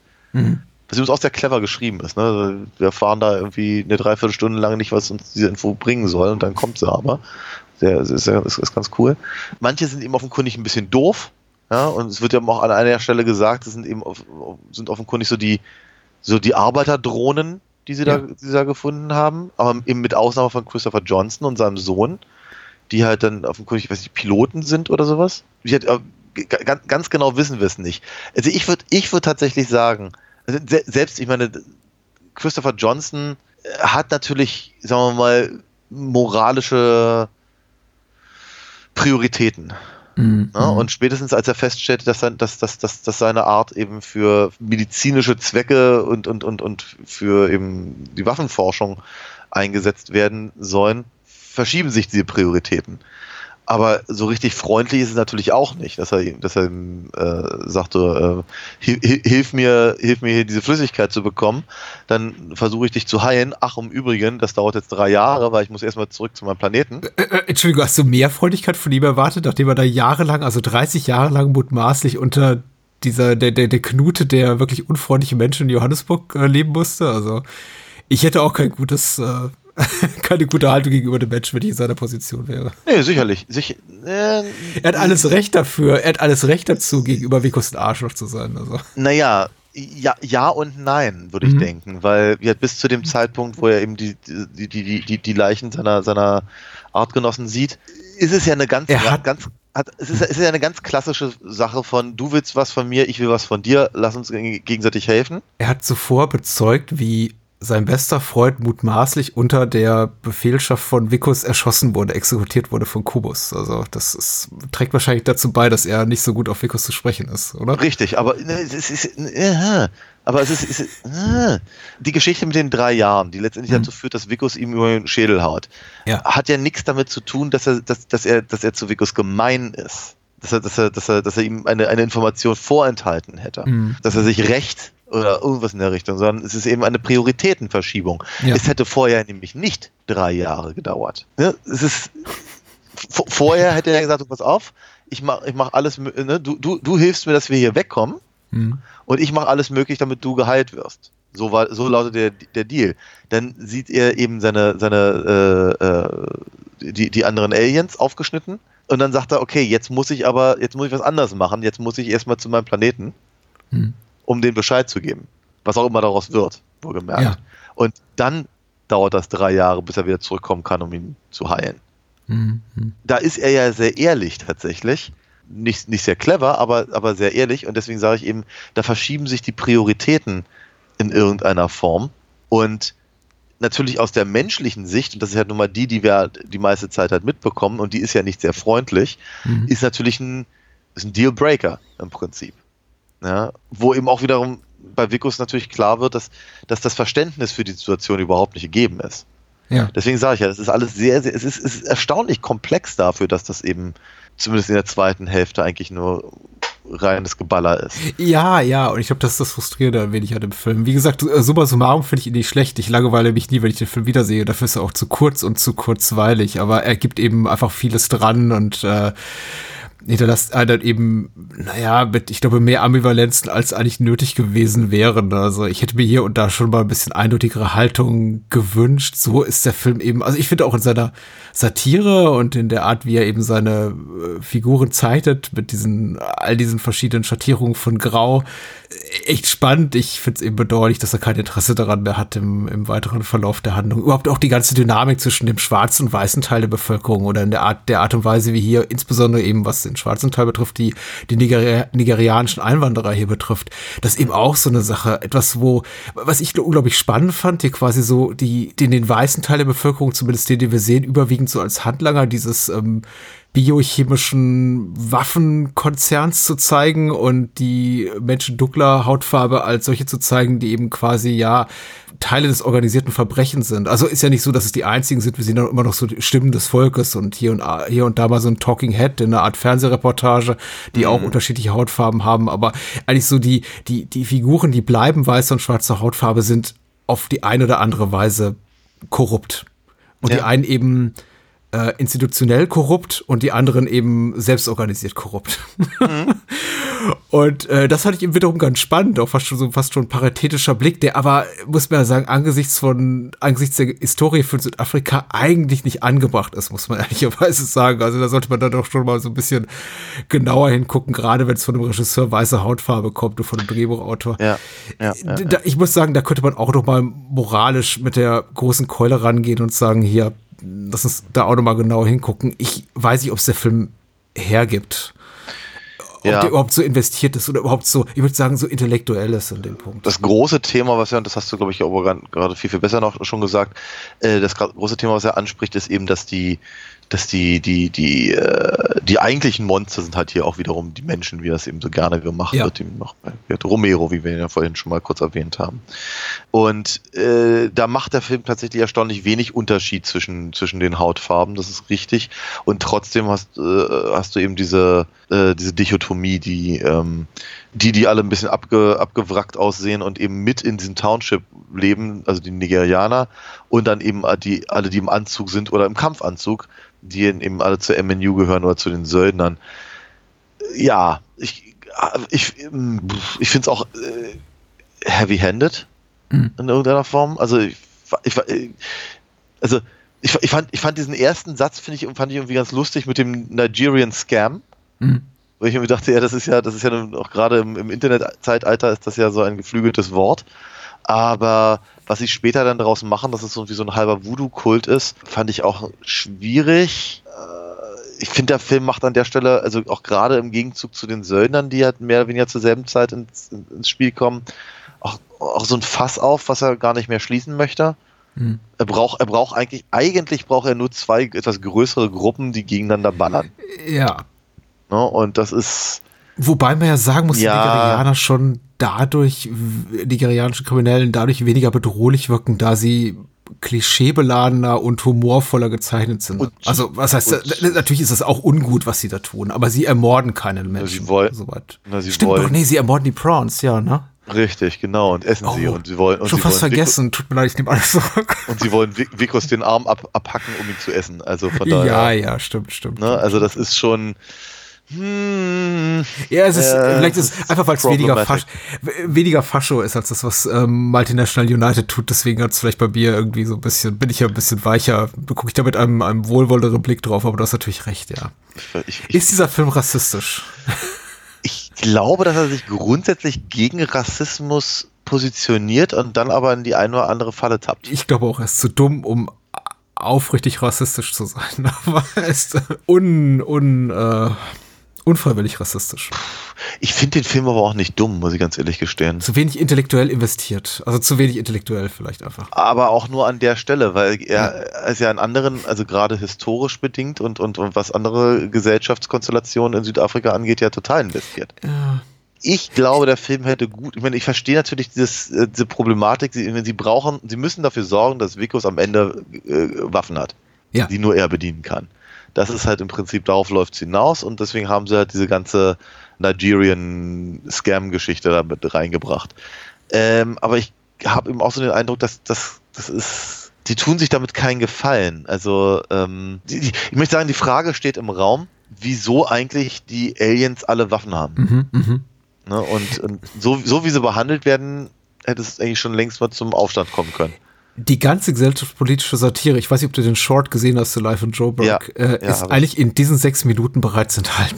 Und äh, ich glaube, die Herausforderung für Neil Blomkamp war es, daraus einen abendfüllenden Spielfilm zu machen. Also ich finde, all das, und das kreide ich jetzt District 9 mit nicht negativ an, all das, was der Film mit interessanten politischen Statements zu machen hat, ist fast, also fast alle davon sind bereits in der Live in Joburg enthalten. Und ich habe das Gefühl, District 9 tut sich ein bisschen schwer damit, das Ganze auf Spielfilmlänge, also das heißt, oh, für mich ganz offensichtlich schwer damit, das auf Spielfilmlänge zu strecken, weil er eben irgendwann auch ein bisschen, also irgendwann davor auch, auch zu großen Teilen kapituliert. Ich finde es nicht komplett verkehrt und ich finde tatsächlich auch, ich, ich stehe dem Film auch wohlwollend gegenüber der, äh, dem Versuch gegen Ende sowas wie eine Katharsis möchte ich nicht, möchte ich es nicht nennen, aber eine befriedigende, sentimentale Note da reinzubauen. Weiß ich nicht so genau, ob ich auch, also ich, ich, finde find das Ende als überhaupt nicht in irgendeiner Form äh, em- emotional befriedigend traurig. oder was. Ja. Bitte? Es ist traurig. Traurig, ja, auch. Ich, ich, ich habe ich hab eher das Gefühl, dass er, dass er, dass er wieder zurückfindet zu der, zu der beißenden Satire auf der Ebene. Hm. Weil eben nach all dem, was da passiert ist, nach all den Toten auf, auf allen Seiten, den Opfern, die da gebracht werden, die Dramatik der Flucht und, und all das, äh, ändert sich halt gar nichts, oder es, es wird eher noch schlimmer, Hm. ne, weil jetzt eben noch mehr, noch mehr Aliens auf noch kleinerem Raum leben Ja. und all das. Also ich, ich finde schon, dass dieser Film mir eben auf der Ebene, also auf der am Anfang und auf der am, am Ende so also reichlich die Beine wegzieht und eben auch erstaunlich wenig, also auch gerade wenn man ihn halt in, in Bezug setzt zu der zu der Apartheid-Geschichte äh, Südafrikas, eben so wenig äh, Möglichkeit auf Hoffnung bietet. Mhm. Ja, das hat, es kann, es, es, die, die, die Vorzeichen mögen sich halt ändern, aber die, äh, die Satzzeichen dahinter bleiben irgendwie bestehen. Du hattest ja vorhin auch schon gesagt, dass eben die äh, xenophobische ähm, Ansicht der Bevölkerung auf die, auf die Aliens ja auch keine, keine Hautfarben kennt. Hm. Äh, und ich sagte dazu, dass das eben aus der Geschichte nicht gelernt wurde. Und das sagt mir das Ende eigentlich auch nochmal. Ähm, ich gebe dir dahingehend recht, dass, dass, äh, dass, der, dass der Film viele, viele Punkte mehrfach macht, vieles im Unklaren lässt und ich finde es gut. Ich möchte gar, gar nicht so eine, so eine äh, äh, klare mhm. Positionierung haben. Ich, find's, ich, ich freue mich immer, wenn sowas ambivalent ist, weil es, es, kommt, es kommt mir näher muss ich, möchte ich sagen, als, als einfach nur zu sagen, guck mal, das ist, das ist die schlechte Seite und das ist die gute Seite. Das ist, mhm, mhm. so funktioniert das Leben halt normalerweise nicht.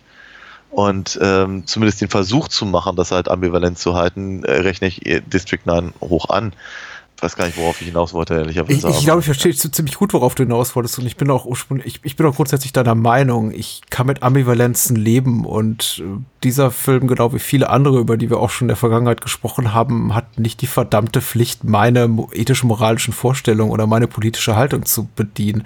Hm. Ich sehe einfach hier und da ein gewisses Versagen, eindeutig Position zu beziehen und äh, ihm vor allem in dem Punkt quasi Gleichschaltung der Gesinnung der weißen und schwarzen Bevölkerung, die man irgendwie nur auf unterschiedliche Art und Weise ethisch-moralisch verkommen porträtiert, aber im Grunde gleichermaßen schlimm im Umgang mit den außerirdischen Besuchern. Da ist quasi die Geschichte, wie du schon beschrieben hast, aus der Geschichte wurde nichts gelernt. Im Grunde, wenn da eine äh, weitere Kraft oder weitere Partei da ist, gegen die es sich zu solidarisieren lohnt, dann tun das eben plötzlich alle. Also ja. man, man, deswegen, ich wäre super neugierig, weil es eben auch seit Jahren angeteasert wird, was steckt da genau dahinter? Vielleicht ist das auch gar nicht so. Vielleicht werden wir weiter einfach mehr über die Gesellschaft im Johannesburg, diese, dieses fiktiven Johannesburg des Jahres 2009 erfahren, stellt sich heraus, das ist alles gar nicht so. Offenbar gibt es ja auch ein, ein totalitäres, quasi politisches System, das auch alle Medien kontrolliert oder hm. MNU kontrolliert alle Medien, denn das, was wir da sehen an Ausschnitten, ist ja auch alles komplett gleichgeschaltet. Also wenn da mal Experten zu, zu, zur Sprache kommen, dann ist das alles immer sehr, sehr im, im Dienste des Konzerns und ja. sowas wie Regierungsverantwortliche lernen wir gar nicht kennen. Das scheint alles äh, konzerngestört zu sein, wie eben es auch im Falle von Robocop ist, durch, durch, durch OCP. Ja, also ja. da würde ich echt einfach gerne mehr wissen. Vielleicht hat sich auch Neil Blomkamp total viele Gedanken darüber gemacht und wir sehen es einfach nicht. Also da hätte ich mir einfach ein bisschen mehr Klarheit gewünscht. Verstehe, aber ähm, ich, ich glaube, der Film bricht das, was du, was du beschreibst, runter auf Persönlichkeiten. Mhm. Ich weiß nicht, ob das tatsächlich der beste Ansatz ist, aber er verortet halt diese, diese Sachen eben nicht in gesellschaftlichen Gruppierungen, sondern halt in, in, äh, in Pete Smith und mhm. in Kobus und in Brisanjo mhm. und, und, und so und eben natürlich in Vickers und in Christopher Johnson selbst. Ich, ich glaube, dass der Film schon, und an der Stelle bezieht er ja klare Positionen. Ja, so eine Figur wie der, wie der Söldner ist eben einfach grundlegend schlecht. Ja. Genauso wie eben äh, der, der Anführer der, äh, der, der, der, dieser, was ich, der Gang halt grundlegend schlecht ist wenn, wenn man davon ausgehen möchte, dass diese Figuren für größere gesellschaftliche Umstände stehen sollen, dann kann man daraus vielleicht auch wieder was anderes lesen. Äh, das macht der Film tatsächlich dann bei wiederum nicht, weil er zieht das halt komplett auf die persönliche Ebene. Irgendwann ist es halt wirklich nur noch Mann gegen Mann oder Alien. Und ähm, ich würde das, ich würde das nicht als Versagen äh, beschreiben und ich weiß auch nicht genau, ob das halt daran liegt, dass eben, dass, dass, dass eben die, die äh, Spielzeit auf, auf, auf 90 Minuten gezogen werden musste.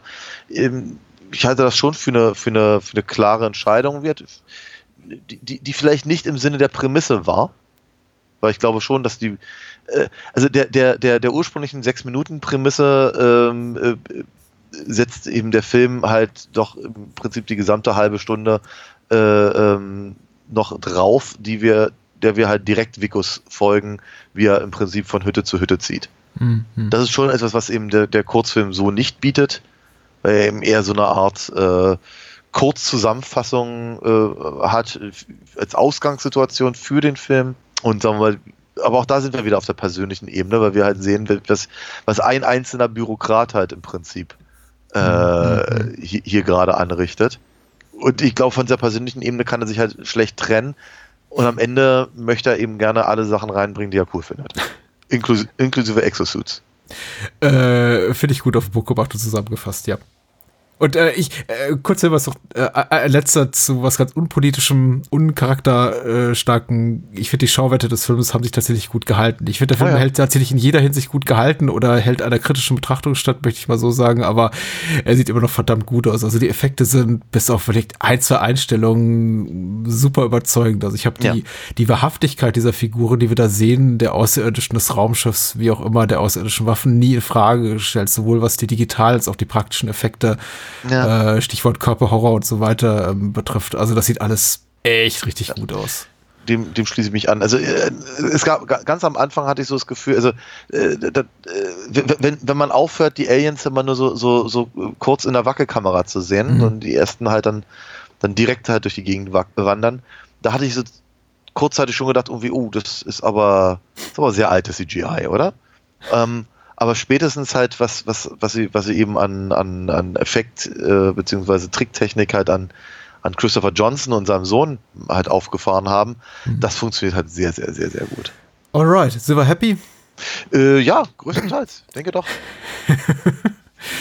Ganz anderen Blick, ich wollte gerade sagen, auf die Zukunft, aber ähm, District 9 spielt ja der Jetztzeit. Ähm, aber wir bleiben im Bereich Science Fiction, äh, bietet der Film, über den wir nächste Woche sprechen. Und zwar in Form einer Bonusfolge bei Patreon und Steady. Und lieber Daniel, verrat uns mal, worum es geht.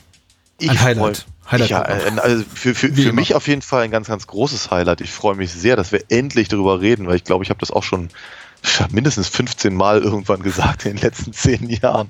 Wir reden nämlich über William Gibsons Johnny Mnemonic. Basierend auf seiner Kurzgeschichte und eben auch, er hat er das Drehbuch verfasst, unter anderem mit Keanu Reeves und Udo Kier ist drin, Dolph Lundgren sehen wir mal wieder und ach, ist das schön. Denke ich auch. Unterstützt uns gerne bei Patreon und Steady. Ansonsten nehmt eure Kreuzer und tragt sie zu Daniel äh, auf vaninafox.de. Das findet ihr alles in den Show Notes und ich danke euch für euer Gehör. Ja, danke auch. Bye bye. Bye. Wir sind mitten im Krieg und vom Feind ist nirgends was zu sehen.